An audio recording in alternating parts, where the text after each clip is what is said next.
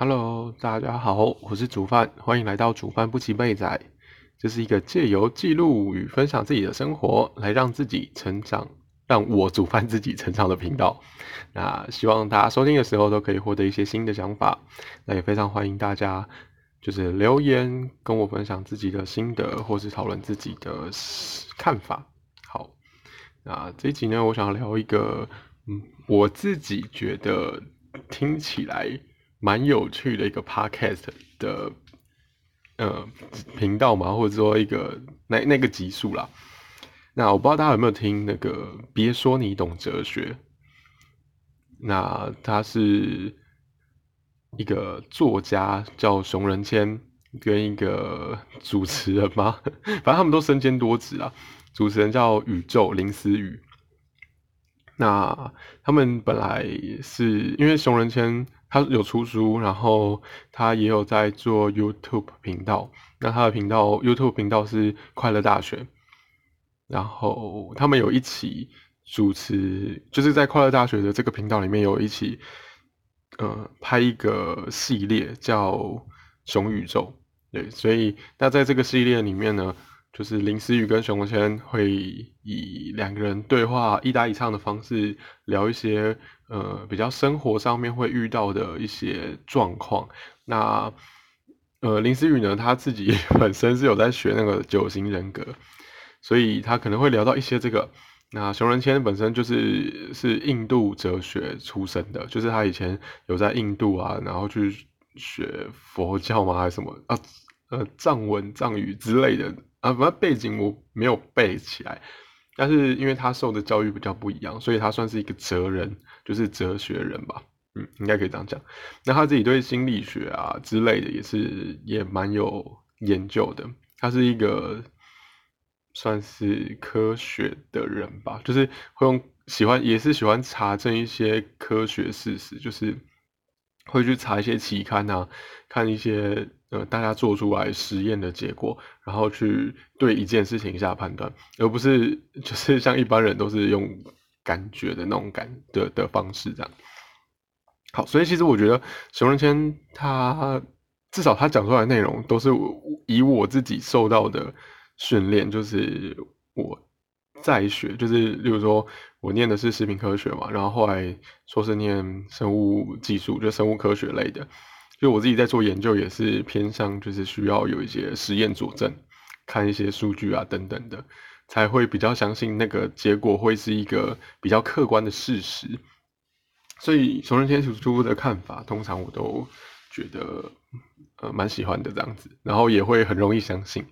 那他们在别说你懂哲学这个 p o c k e t 节目里面的第一百零一集，它的题目是。呃，是心理学还是脑科学？那哈很有趣。熊仁谦那时候就分享了一个，嗯，算是，哎，不是，应该是林思雨刚好分享了一个他生活，就是他朋友或是朋友的朋友的一个小故事，就是有一个，哎，是林思雨分享的，熊仁谦分享会忘，好不重要，反正他们里面聊到一个故事，就是说，呃。在国外的时候，刚好有一对夫妻，然后丈夫就是老公要赶飞机，他快来不及了，所以他很急急忙忙的出门。那他出门过后，就开车开到一半的时候，他就发现他没有跟老婆做 kiss goodbye 这件事情，然后他对他来说，他觉得这个很重要，所以他就打电话给他老婆说：“呃，他现在要赶一个飞机，很重要，就是绝对不能迟到。”那可是他已经没时间了，但是他又很想要跟妻子 kiss goodbye，但但讲法可能不是这样子啊，因为我只是就我记得的方式来转述。好，总之就是那个丈夫就这样跟老婆讲，然后他就特别强调说，嗯，我现在呢想要折回去，就是折回家里，但是因为时间很赶，所以呢我一回家的时候一定要看到你在楼下，就是你你一定要站在门口。啊，然后这样我才可以跟你 kiss goodbye，然后我就可以马上开车到机场去赶上飞机。对，那他就这样跟老婆讲，那老婆就跟他说好，好，结果他就开车开回家了。那他回家的时候经过家里，发现嗯，怎么没有看到他老婆？那他就再绕了一圈，诶，没有，他一开始是先停下来等，可是呢，因为刚好他们家是在那种呃，就是单就是车子就可能是单单行道或者是说单向车道的地方，然后后面刚好有一台车要过，所以就按了他喇叭，然后就很不耐烦，但是他也必须，就是他也必须移动，他没有办法停在那边，所以他就决定绕了一圈。等到第二圈他回来的时候，发现他老婆还是不在。那他打给他老婆，好像他老婆也没接。那总之就是他又在那边等，然后结果又第二台车按了他喇叭，所以他又再绕了一圈。好，总归呢，他最后好不容易接到他老婆的时候，他老婆就拿，就是他老婆就拿着呃水果啊，还是早餐什么之类的，然后就出现在家门口。然后这时候呢，这个老公就非常生气，然后总归他们两个就吵起来了。这样，好，那他们就是别说你懂哲学的一百零一集呢，他们就在讨论这件事情。那熊文谦当然就是一个哲学家嘛，他其实有自己的看法。那他就会先问林思雨，那林思雨因为她本身就是女生嘛，所以她呃基本上也是站在女生的角度看。那站在女生的角度看的话，就会是一种。我都为你，就是我这么为你着想，你都已经，呃，这么赶着要去机场，然后一我先为你准备就是水果啊，就是餐点啊之类的，就可以让让你在这个旅途当中可以好好放松啊，就是之类的，就是一种，诶，我是为了你好，想要照顾你的心情。好，但是但老公这边的心态就是说。呃，你怎么就是我都已经跟你讲好了，你怎么可以 就是这样？那我觉得好，那林思雨其实还有还有另外一点啊，就是说他一开始是想说他会站在老婆的那个面相，就是我是为了你好，其实你没有必要生气。那呃，他听了熊仁谦的讲法之后，他就会反过来说，哎，那万一今天我是在开车的那一个人的时候。其实我也一定会生气，就是因为开车的那个当下，然后被扒什么之类的，而且就已经是讲好的。好，那他们又提出另外一个很有趣的看法，就是如果今天是反过来，如果是今天是老婆赶飞机，然后老公在家里，然后老公又为老婆准备这么多，然后让老婆就是在外面开车开了两三圈这样，那老婆生气是不是合理的？那反过来说，他们他们也会觉得，哎，这样老婆生气好像合理的。我就觉得这个就是我听到林思雨的这这些看法的转变，其实我也觉得蛮有趣的。就是的确很多时候我们很直觉的观点，都是因为我们没有办法站在别人的立场上去看这件事情。那当然，我也可以，我我我现在已经非常理解，就是说人本来就不是一个理性的动物。至少大部分的人是，呃，大部分人不是一个理性、理性的状态，所以讲这么多其实不是重点，因为他们一定事先吵起来，然后吵到，呃，双方都可以冷静之后，才有办法去做这些讨论。所以事发的当下，那势必是一定吵起来。好，那熊仁谦其实他讲的是一个，呃，他用脑科学来讲这些东西。就是因为如果以心理学的角度来说的话，我们就会觉得，哎，可能要怎么体谅别人啊，或者说我们会分什么理性、感性。但是熊文谦是用脑科学的角度，他的意思是说，呃，在研究指出，其实人类的脑是不适合开车的。那原因是因为，呃，在这个生物在地球上生物演化的这个过程当中，其实是没有一个。呃，生物移动的速度像车子开的这么快，所以当人在车子里面的时候，其实他，呃，就是脑，就是脑袋是一种很，呃，紧张的运作方式。那人在一个紧张的状态下，生物的本能就是战或逃，就是要么就是对抗这个危险的情况，要么就是逃离这个危险的情况。那人的脑就会偏向于，就是变成生物本能，就是呃，熊先简单的讲叫猴子的脑。好，那它这个在开车的状态下就不会是一个人类的心理状态。那因为不是人类的心理状态，所以你没有办法跟他去说什么理性感性，因为 他已经没有这种概念了，你懂吗？那，所以有些人开车的时候就是会性情很暴躁啊，什么之类的。我觉得用这个方法好像就说得通，就是因为他们是在呃猴子脑的状态。好，那反过来说，呃。那当然，有些人不会哦，有些人开车不会，不是所有人都一定会变成猴子脑。那反过来说，那女生其实他也说到，女生也会，就是当男生对女生生气的时候，女生瞬间就会变成猴子脑。所以你你会呃，应该说大家应该都会发现，蛮多女生，我没有说全部哦，是蛮多女生呢，当你对她生气的时候，她就会呃，你你就是如果你想要跟她讲理。你会发现没有办法，因为她变成猴子脑了，所以他会跟你讲什么态度啊什么之类的。但其实就算你真的跟他讲态度，他也是会就是他会攻击你说你怎么可以对我这么凶啊什么什么什么之类的。就是他一他他只是想要跟你战斗啊，有这种状况。所以我觉得嗯，就是用什么脑科学的角度，哎，听起来蛮有趣的。那回到回到我自己对于。这个老公老婆就是赶飞机呀，然后帮对方做准备的这种立场去思考的话，其实我自己真实的观点是说，呃，我就不会去绕那个两三圈，我就会觉得说，我讲好了，那我就会照实做好。但是如果是回到呃最一开始的话，就是假设说我是发现说我想要跟老婆 kiss goodbye，但是没有办法。好，那我会，然后我到底要不要折回去的话，我会判断说我对这个老婆的理解。如果我知道他是一个很容易为人着想的人，然后常常会多做事情的话，那基本上我就绝对不会绕回去，因为我知道他 一定会多做什么。我觉得都已经要结婚了，那基本上对方会会做出什么样的行为，理论上是可以预测的吧。所以我就，如果是我的话，我只会电话跟他说，但是我就不会回去，因为我知道我回去的话一定会多出一点什么。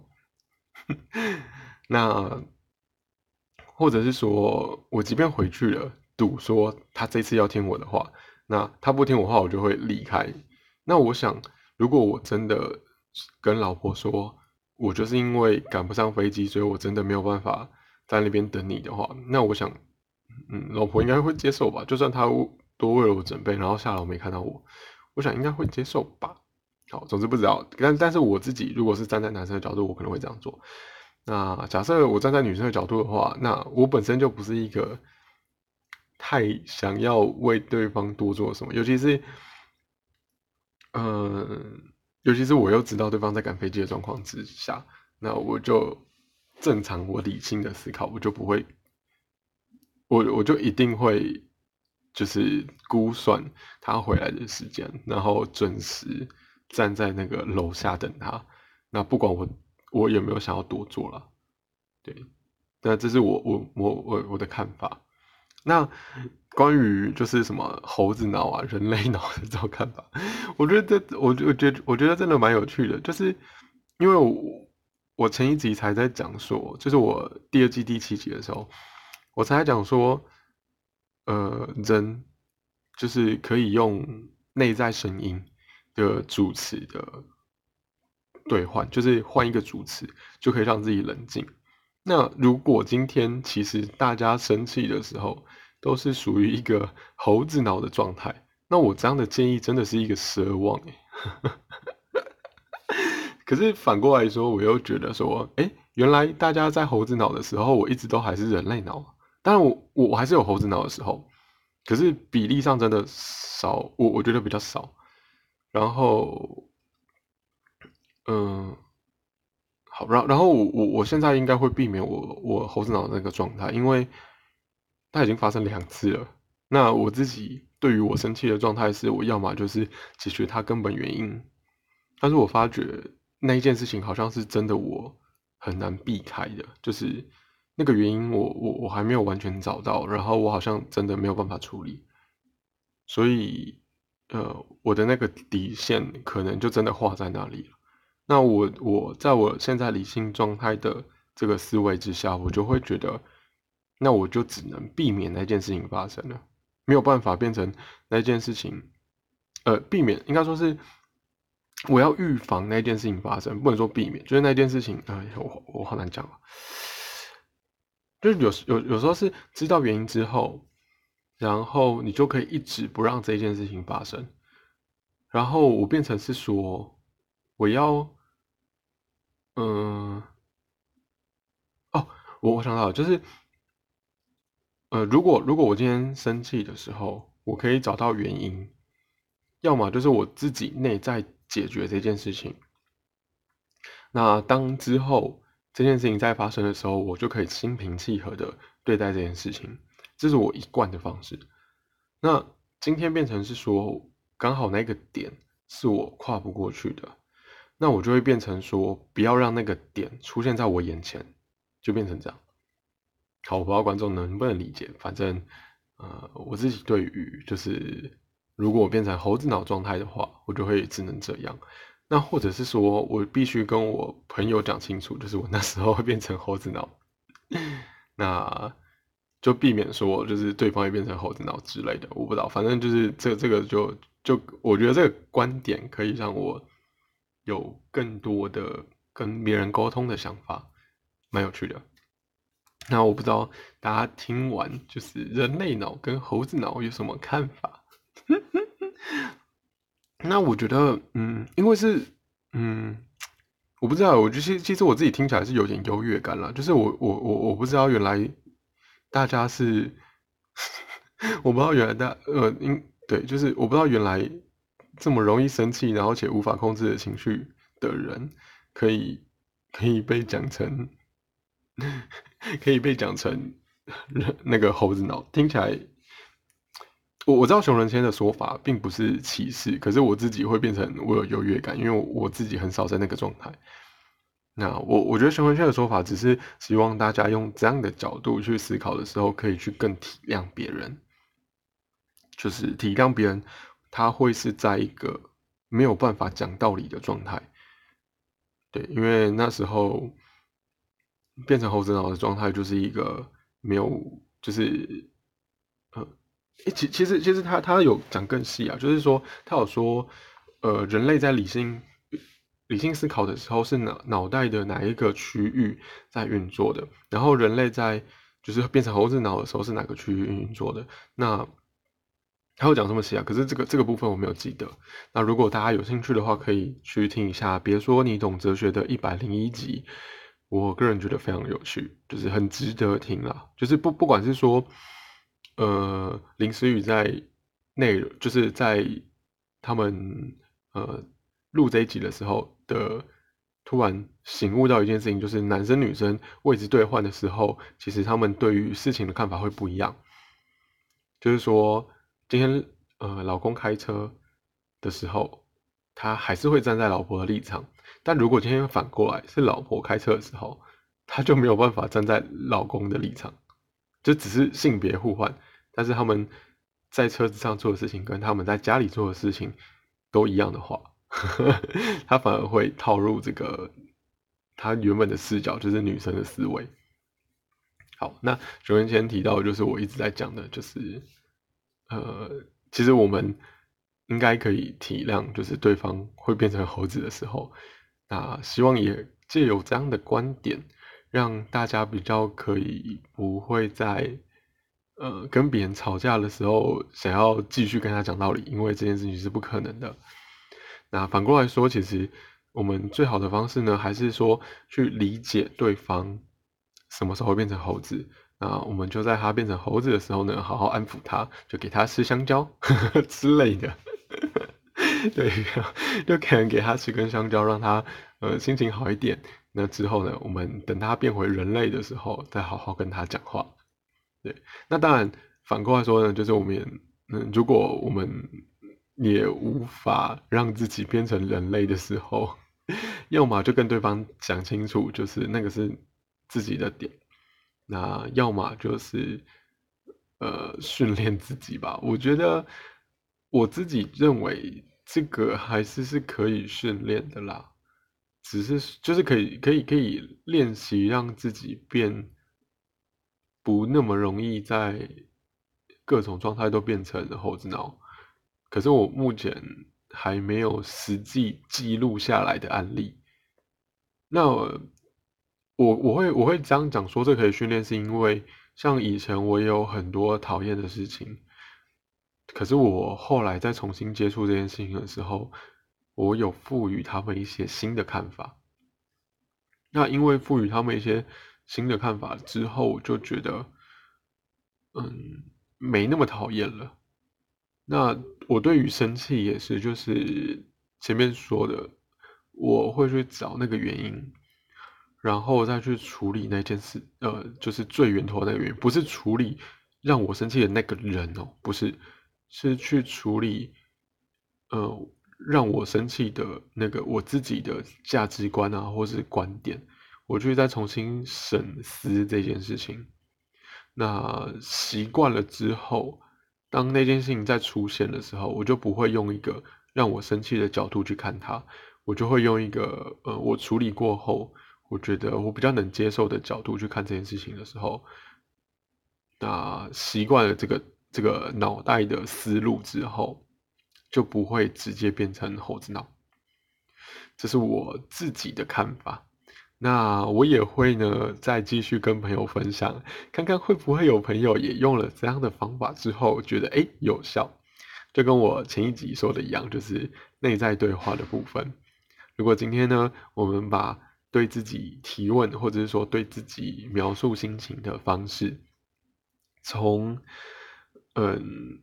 从哎我现在在生气，然后我我。我希望不应该说是，我觉得你怎么可以这样的这个内在对话的我，内在声音的我改成你，就是哎，你你现在在生气吗？或者说你你为什么要就是为什么要骂他什么之类的？要对自己讲这些话的话，就会瞬间呢从生气的状态抽回理性的状态。真的，我呃不止我这样试了之后。发现有成效，嗯，也不是说这样试的，就是我之前一直以来几乎都是这样，而是就是我我朋友试过之后也发觉，哎，如果他当下这样子，就是有能力这样做的时候，他也觉得有效。好，分享给大家，就是 又是关于一个情绪部分不同的观点，蛮有趣的。好，那如果你有什么想法的话，就是欢迎留言告诉我，可以订阅我的 Podcast 频道。然后，如果是 Apple Podcast 的话，可以在呃给我五颗星评价。那如果是呃 AK Box 或者是说 Spotify，那或是 Google Podcast，可以帮我按个订阅。那在这个描述或者是说我的 Podcast 首页的部分呢，都会有个连接，可以点进去，那里面会有我的 Instagram，那可以帮我按个订阅。那如果你有什么新的想法，就可以在那个 Instagram 上面直接回我。那我的 Instagram 也是不定，呃，算了，就是我大概每个礼拜至少会 po 一个，呃，文，呃，小短文，就是叙述我的看法。那其实关于那个 Instagram，我目前是希望说我的 Podcast 可以配合我的 Instagram，就是当我在写 Instagram 文章的时候，我就可以把它拿来当脚本，因为。我我有说过嘛，就是我对于写脚本还认为很困难，那我就想说，哎，那我干脆就是我 Instagram 的发文直接当成脚本，这样试试看。对，我就一直在找方法试，一直让我可以很顺利的学会写会脚本。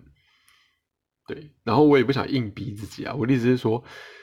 呃，我觉得我自己对于我自己习惯的养成方式是先从简单到困难，就是我一一一下子下太困难的话，我就会很难继续下去。对，那也希望大家可以继续支持我的频道，然后让我们一起成长。就这样，拜拜。